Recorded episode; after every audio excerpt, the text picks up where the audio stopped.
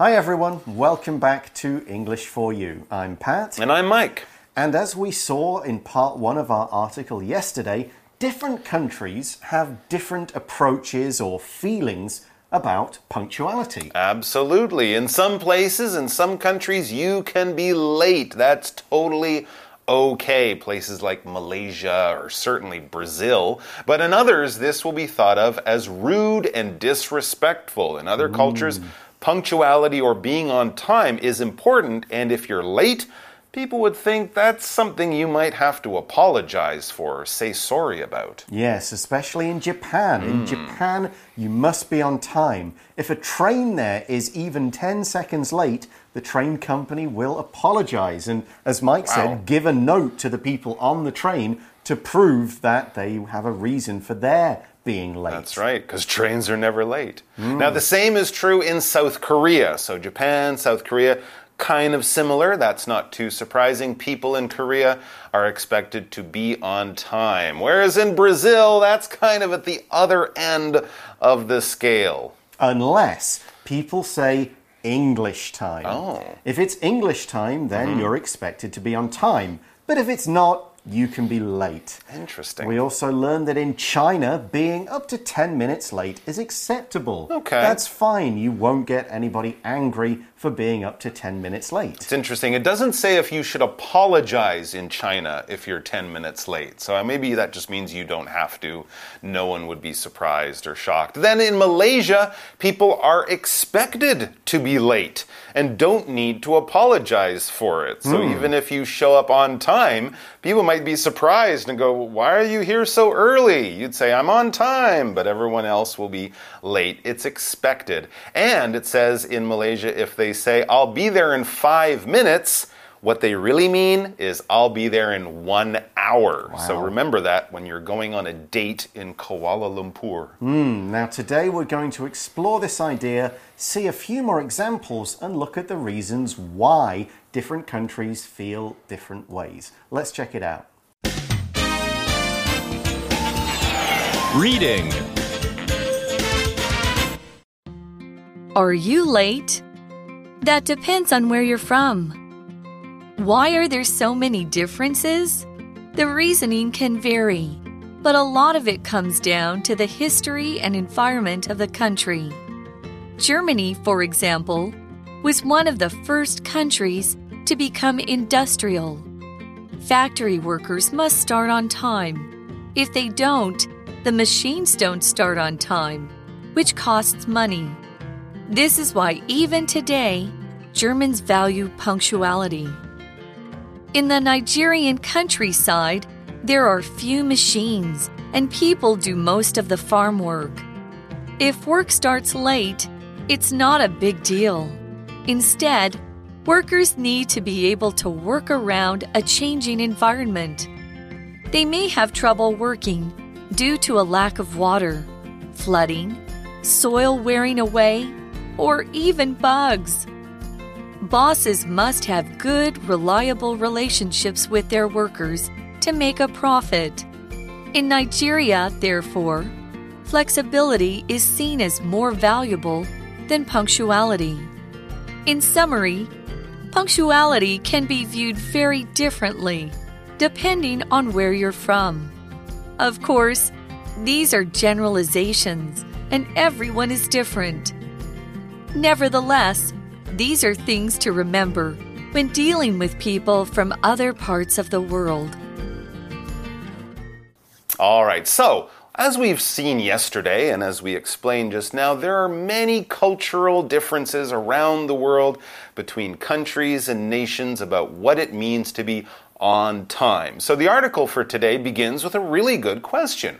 Why are there so many differences? Why are Brazilian people late and, you know, German people on time, Japanese people super on time, and Malaysian people, eh, not so much?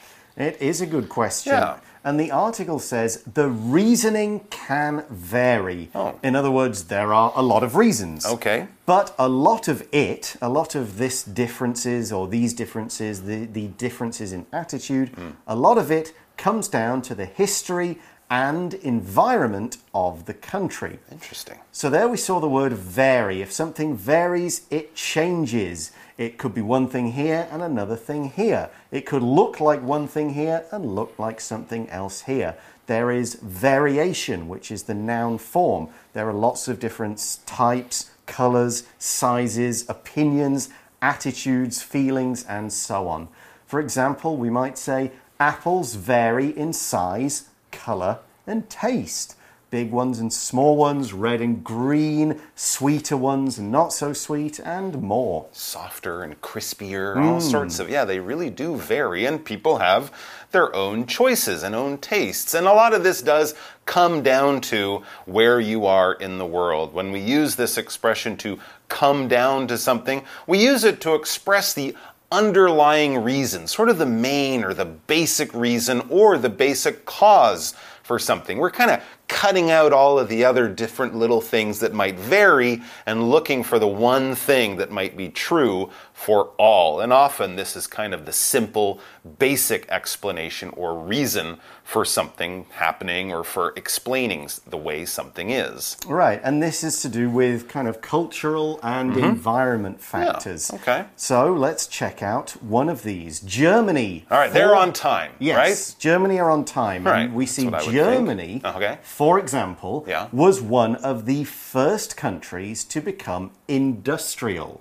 Oh, interesting. Yeah. Oh. Now, here, industrial means having to do with industry, but we use it to mean having lots of different industries, usually highly developed ones, with Right. you know machines and factories, Sure. building things more quickly, more efficiently, using modern technology to do stuff, and so on. Think of the Industrial Revolution Mm-hmm, when people kind of stopped doing everything by hand and started to use a lot more machines and Sure. steam power and other kinds of power and Mm-hmm, so on. For example, we could say Japan only started to become fully industrial at the end of the 19th century. It was a Hmm. slow change there. So Germany was one of the first countries that really started to go, okay, factories, machines, this kind of more efficient process of making and building things. Exactly. So, where people were working had a big effect on this. Factory workers must start on time, right? Hmm. Anyone who's had a job in a store, a business of some kind, they don't kind of say, oh, come in the, during the morning. No, they'll say nine o'clock. You work from nine to five, he works from five to 12, so you must start on time. This is an important part and something we've come to sort of accept and be, you know, we're used to it. It's normal for us. But back in the days when people were working on farms and in the hmm. fields, it didn't really matter if you started at eight o'clock or eight thirty or nine o'clock in the morning. Yeah. But once people got into the industrial revolution, working in cities and big factories, being on time became much more important. And why is that? Well, the article explains if they don't, Mm-hmm. if workers don't start on time, the machines don't start on time, True. which costs money. And even if some of the workers there, if not all of the workers there, they can't really do their job, right? Yeah. If you're building the car and the guy who puts the doors on isn't there, everything's going to stop. So being on time is important. But if you're cutting down the hay, eh, it doesn't really matter. This is why even today Germans value punctuality. Yes, hmm. Germans are on time when they're thinking about going places, having appointments, showing up at work, all of that stuff. Okay, so now let's look at a contrasting example. Okay. In the Nigerian countryside, Oh, wow. there are few machines Right. and people do most of the farm work. This is a pre industrial area. Yeah, Before exactly. kind of factories and all that. Yeah, they don't have lots of machines to go and cut down the crops. They've got people out there cutting things, digging, and doing all that. Sure. And it happens in the countryside. The countryside is a rural area. It's away from the big cities. There mm-hmm. are large fields, patches of woodland and trees and stuff. Only a few roads, small villages, but no big areas of built up land and houses and streets and all the rest. Farms. Exactly. So we could say, for example, Jethro has lived his whole life in the countryside, So visiting the big city made him nervous. Wow, and he was probably late for everything. Yeah. Because he wasn't really being on time or being punctual. Now, if you do work in the countryside in a rural area on a farm, for example, if work starts late, it's not a big problem. It's not a big deal, it says. If work starts late, it's not a big deal. Or if you start, you know, making things out of wood in your little village, you know, village uh, workshop or something, it's not a big deal. As long as you get the work done, doesn't really matter. Big deal. This idiom means it's important. It's something that you need to pay attention to. It's something that you definitely are going to want to know about. If it's a big if something happened in the world and it's a big deal, you can bet it will be in the newspaper the next day or something like that. Or if someone tells you, "Don't forget this. It's a big deal if you make a mistake on this," then you really do need to pay attention. So a big deal is really important. Yeah, but showing up on time and working to a clock is not a big deal in the farms in the country Right. in Nigeria. Interesting. We see in the article instead, workers need to be able to work around a changing environment. Ah, so they need to work around things, which means they've got to adapt to changes. Something happens, all right, we got to do things a bit differently. We've got to hmm. continue working, but we just have to work. Maybe we stop for a bit. Mm-hmm. Maybe we oh we work quicker because it's going to rain later. Right. You just change what you're doing to make sure the work continues no matter what other things are going on. Okay, on a rainy day, you can show up a little later. If it's been raining for three days and suddenly it's sunny, you might have to go in really early because you have a lot of work to do. And then there's other things. It says they may have trouble working due to a lack of water, flooding, soil wearing away, or even bugs. These are all things that would not bother a factory worker. They don't have to worry about this, they just have to make sure the machines work on time. But if you work outside in the uh, rural countryside areas, yeah, you'll have a lot more things around you in the environment that will affect your work and when you do it. Okay, now let's talk about today's language in focus. So, the grammar point we're going to concentrate on today is this phrase have trouble doing something, or have problems doing something, or have a hard time doing something. It's used to show when something is difficult for a person, that it's a struggle. They don't find it easy to do or finish. And we always use the VING form of the verb after this phrase. You have a hard time seeing something. You have a hard time understanding a class. You have a hard time finishing all this food. And here's one more example Tommy has a hard time waking up early in the mornings because he's a heavy sleeper.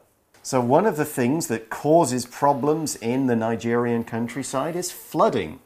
That is very interesting. But yeah, I guess if you're working on a farm, flooding would definitely stop work for a few days because flooding is when rivers overflow, there's too much rain, a typhoon rolls in, and lots of rain falls in a very short time, and the rivers can't carry it away. So water starts to go out into the land, into areas where it shouldn't go. That is called a flood. So we can talk about disasters like an earthquake, a typhoon, a flood. And when a flood happens, there will be flooding in a certain area. I think the news recently, uh, a couple months ago, there was a lot of flooding in Western Canada near, near Oh, where my family lives. knocked out bridges and all that kind of stuff. So flooding can be very expensive. It doesn't usually kill many people, um, but it can be very expensive and it can also bring a lot of trouble to people who live or work in those areas because suddenly there's water everywhere and you don't want that. For example, there has been a lot of rain recently and flooding is becoming a problem for the farmers. Yeah, absolutely. I think we notice in Taiwan that uh, after typhoons, the price of vegetables often go up, and a lot of that can be due to flooding. Yeah, it ruins the crops. They can't be harvested. They just get damaged, whatever. Right. And another problem they have, and many farmers have, is when the hmm. soil wears away. Okay. Now, if something wears away, it's kind of slowly reduced over time by this constant sort of application of weak forces. It's not, hmm. oh, it's a big push, an earthquake. No It's like it's windy all the time and that slowly wears it down. Hmm. There's rain and water passing. Think of how a big stone over several thousands of years would hmm. become a smaller stone if it's in a river. Right. It would become very smooth and round and it would get smaller over time. Hmm. And this happens to the soil. The water, the rain, other things cause the soil to gradually sort of get flooded away and disappear. I see. And of course, that's very bad for the farms because a lot of that soil is the good, healthy soil they need to grow their plants and crops. And here's another thing that people there have to deal with bosses must have good, reliable relationships with their workers to make a profit. Hmm. It's a good point. I mean, if you have a bunch of workers who can't work for two or three days because of flooding, and then suddenly the weather dries up, the sun comes out, you need those workers to come back. You can't call them and say, Where are you? What? You're working at the McDonald's now. No, I need you here in my field picking fruit or whatever.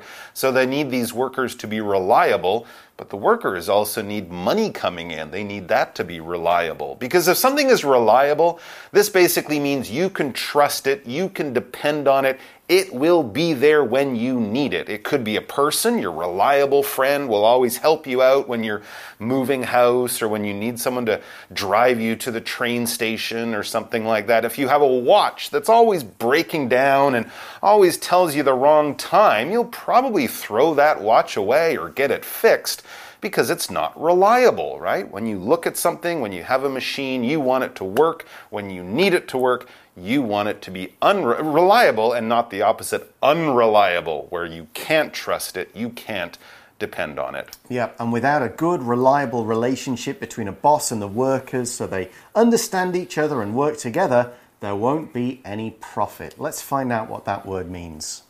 So, profit is the money that is left after expenses are paid. It's not the same as income. Income is money coming in, but then you'll have to use some of that money to pay for things electricity, wages, and so on. And profit is what's left after all that paying has been done. So in a restaurant, they, get all this money, but then they have to pay for the food, pay for the workers, pay for the cleaning up. If there's any money left after everything's been taken care of, that's the profit. And so if you're a business, you want to have big profits. Here's an example sentence Jamie's restaurant closed after two years because it never made a profit. So therefore, bosses and workers, they need to work together. They can't hmm. just be, oh no, I'm nine to five and that's it. They need to do things differently. Interesting. So it says in Nigeria, therefore, flexibility is seen as more valuable than punctuality. Sure, in Germany, they want a punctual worker who will show up on time.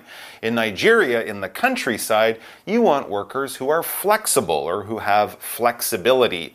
All right, flexible would be the adjective, flexibility is the noun. When we talk about flexibility, we can think about our bodies. We have flexibility. If you do yoga, you might have more flexibility if you can touch your toes. That's showing good flexibility. If you can put your leg behind your head, Ooh. that's showing amazing flexibility. When we talk about this word in the world, when we're not talking about our bodies and things that bend, we're talking about things that can shift and change and adapt and things like that. If you have a very, if you show flexibility in your work schedule, your boss lets you kind of come to work kind of any time you want. Maybe you can stay home and do your work. You don't have to be there 9 to 5 every day, Monday to Friday. You can kind of change and do things a little bit differently. You don't get stuck in one system or one way of doing things. So these workers would have to have other ways to make money, and when the boss needs them, they're able to stop doing that work and come to the field. They have to have some flexibility. Yeah, maybe sometimes they'll be doing really long days Right. or different jobs and Sometimes so two days with no work. Yeah, and that is a valuable thing. Hmm. Valuable can mean worth a lot of money, or valuable can mean very important, very useful. Right. I guess in our article it sort of means both. Kind It of does. Yeah, it's an important quality that's useful to the bosses and workers, Mm-hmm. and that means it'll be worth a lot of money when all the work is done. It's true. I guess the workers could get paid a little bit more if they have flexibility in their schedule because the boss uh, they can be very reliable for the boss. In summary, as we wrap up the article, in summary, punctuality can be viewed very differently depending on where you're from and also where you live and what kind of job you do. Indeed. Yeah. In summary, when we say that at the end of an article or at the end of a paragraph or even a, at the end of just a short couple of sentences, we're kind of wrapping things up. This is a little flag, a little sign saying, okay, we're almost at the end of this. I'm giving you the main basic ideas one more time or giving you one simple sentence that kind of explains everything I've said, I've said just before. So it's a good thing to pay attention to. So so, in summary, the example sentence reads Global warming is the biggest threat facing mankind at this moment. I probably had paragraphs or pages or even a whole book before that talking about the dangers of global warming. Now I'm wrapping it up by saying it's really serious. Mm, and this kind of punctuality, as we said, it changes. Mm -hmm. People's feelings about it change depending on where they're from, what they do. Right. We use this phrase depending on to say that the answer or the subject may change when the situation changes. Ah. Things are not always the same because circumstances are different. Right. And circumstances cause changes. They do. So the jobs I do in a day, the different assignments, will change depending on whether we're at the start of the magazine issue, sure. when I'm writing articles, or the end when we're just checking everything one last time. Okay, or the clothes that you wear when you leave the house every day, they depend on what the weather will be like. Yeah. Wear shorts on a hot day, a heavy jacket on a cold day. It all depends on the changing weather. Of course, the article says, these are generalizations and everyone is different. Sure, you can probably find a factory worker in Nigeria who has to be very punctual, and you can probably find a farmer in Germany who can go to work whenever he wants and stay home on a rainy day and has to be flexible. But these are generalizations. They're mostly true for most situations. Yeah, so a generalization is basically when we take something and kind of put it in its most basic way. Sure, there are little differences around the outside, there are strange situations that might come along, but we, when we make a generalization, we're kind of saying that this is something that is probably true for the, the big group, a bigger group of people than anyone else. For example, you could say, oh, all teenagers love to spend time on their cell phones and social media. Well, many of them do. Most of them maybe do. But of course, you'll find some who do not. But as a generalization, as a way of kind of looking at it as a big picture, this is true. So, yeah, these are general truths. Mm. So, yes, people will be different, but it's sure. a general truth. And the article finishes by saying, nevertheless, these are things to remember when dealing with people from other parts of the world. Hmm. So, yes, not all Japanese will say you have to be on time. Right. But if you're doing a business deal with a Japanese company, you better be on time. It would be a good idea. Better safe than sorry. And we use this word nevertheless to kind of say, despite what has just been said, you know, this is still true, but there is another side to things as well. So, yes, not everybody is following this generalization, but knowing about the culture's punctuality mm-hmm. and how they figure and how they think about being late or on time, that is really important when you're dealing with them. You don't want to show disrespect. And that brings us to the end of today's article, and so it's time for our For You Chat question. For You Chat. So, our question is In Taiwan, here, how many minutes after the agreed time can you arrive before you're considered late? Why do you think this is? Interesting. I, I, think it kind of depends on where you're going and, and who's waiting for you. Mm -hmm. I mean, I mm-hmm. know people here who will call me if I'm one minute late or two minutes late. And I always think that's a little crazy. Um, but then there's other people who, if you're half an hour late, they'll be like, I didn't really wonder where you were. But I think five, ten minutes would be okay. After that, people might question or call you, or you might want to apologize. Yeah, as a generalization, I would say people are not expected to be exactly on time mm -hmm, here. Mm -hmm. I think a, a certain amount of lateness is almost like you assume it will happen. Right. I think part of it is in the big cities in Taiwan, everyone knows that there's a lot of traffic and yeah, stuff like that. It's hard to find a place to It's to park find a a scooter right, yeah. or a car. That would be even more difficult.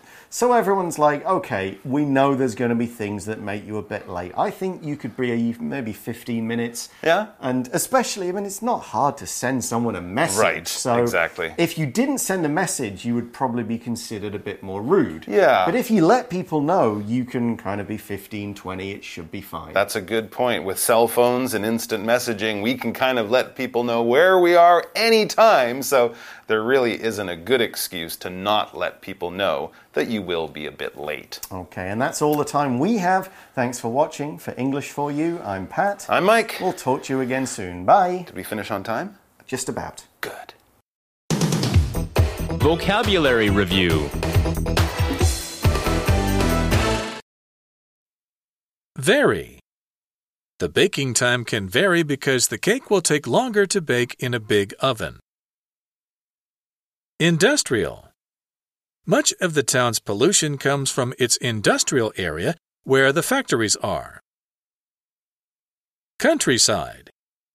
Henry grew up in the countryside working on his uncle's farm. He's not used to the city. Flooding. The typhoon caused a lot of flooding in Andrea's basement. She spent hours pumping the water out. Profit. Jerry bought some rare video games in Japan and then sold them in the US for a profit. Summary. At the start of the second book of the story, there's a brief summary of what happened in the first book. 智慧小补帖。 Flexibility.